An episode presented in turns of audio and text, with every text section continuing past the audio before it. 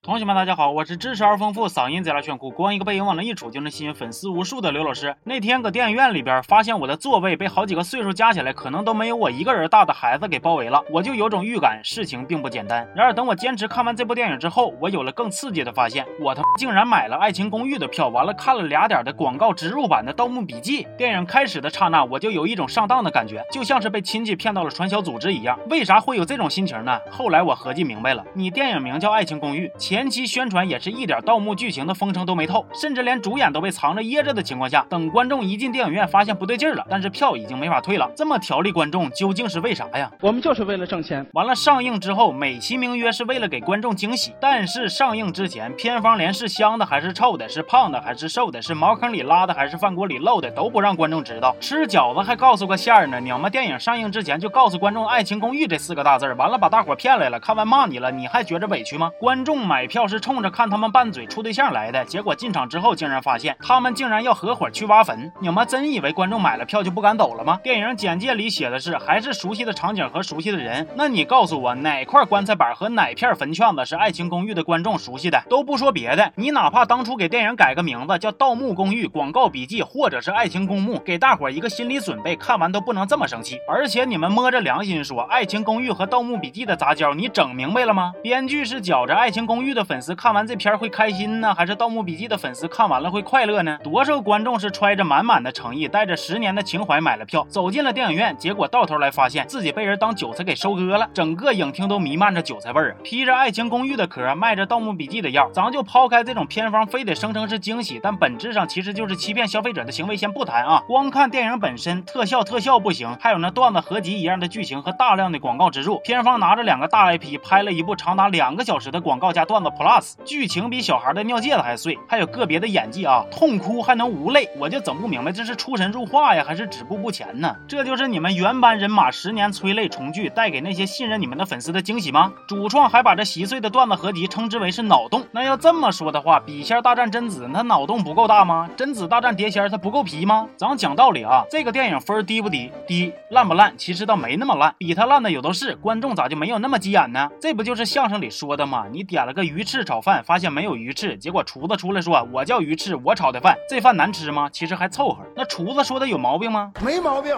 但顾客吃完就是憋屈来气呀。这个电影看完呢，我发了一条微博，说一声也没笑出来，这是真话，撒句谎都是孙子的。就这些梗，你让我咋笑啊？但评论里有人说啊，不是这样啊，这个电影我看的时候就哈哈大笑啊。我相信这并不一定是骗人的。对于《爱情公寓》剧版的忠实粉丝而言，确实会觉得笑点很足。我当年没追过《爱情公寓》，虽然没法感同身受，但确实可以坦然的理解。可是要注意，其实对于笑点这块啊，我自己有一个熟人降低的理论，就是说，同样一个没有那么好笑的片段，由你认识的熟悉的人，或者说你的家人、朋友、同事来演，你会降低自己的笑点，觉得很好笑。但换成是你不感兴趣的陌生人来演，你就会把注意力放到这个片段的本身，可能就根本都笑不出来。那么这些人看完真的会笑，恰恰是说明了这群观众把《爱情公寓》当做了自己青春的陪伴，把主演们当成了自己的朋友，或者是住在隔壁的张三、李四、王五。这里边有多少人都是冲着情怀去看的？这部电影说白了，重点都不是看电影了，而是透过电影回忆自己曾经九年义务教育和黄冈五三王后雄的那几年不脱发的青春。这也是为啥《爱情公寓》被指出抄袭，仍然有一群人支持他看他，那还不是因为原版足够优秀吗？呃，以及属于自己的青春呢？所以有人问我，《爱情公寓》和《逐梦圈圈圈》谁更烂？我说这是毋庸置疑的，《逐梦圈圈圈》是靠实力拿下国产第一烂的，《爱情公寓》电影首日上映票房三意，评分却一路走低，眼瞅着就要颠覆《逐梦圈圈圈》的地位了。老毕估计都着急了，这谁呀？哪儿来的呀？敢在评分上跟我叫板？甚至有一波路人去逐梦圈圈圈底下疯狂刷五星好评。不过好在呀，爱情公寓的评分回涨了，王者依然是圈圈圈。其实逐梦圈圈圈可以说是国产烂片界突然杀出的一匹黑马了，并且短时间内迅速占山为王，可以说是前无古人了。在未来可预见的一段时间里，也应该是后无来者了。现在对待老毕都不能是喷了，得哄着来。只要你别动不动就拍电影，其他啥事儿都好商量。毕竟人类最大的敌人。就是自己，能打败自己的不是别人，始终都是日后的自己。说回《爱情公寓》电影啊，我觉得他们没把电影做成三 D 再卖，已经是最后的温柔了。行吧，这期就说到这儿了。我是刘老师，咱们下期见，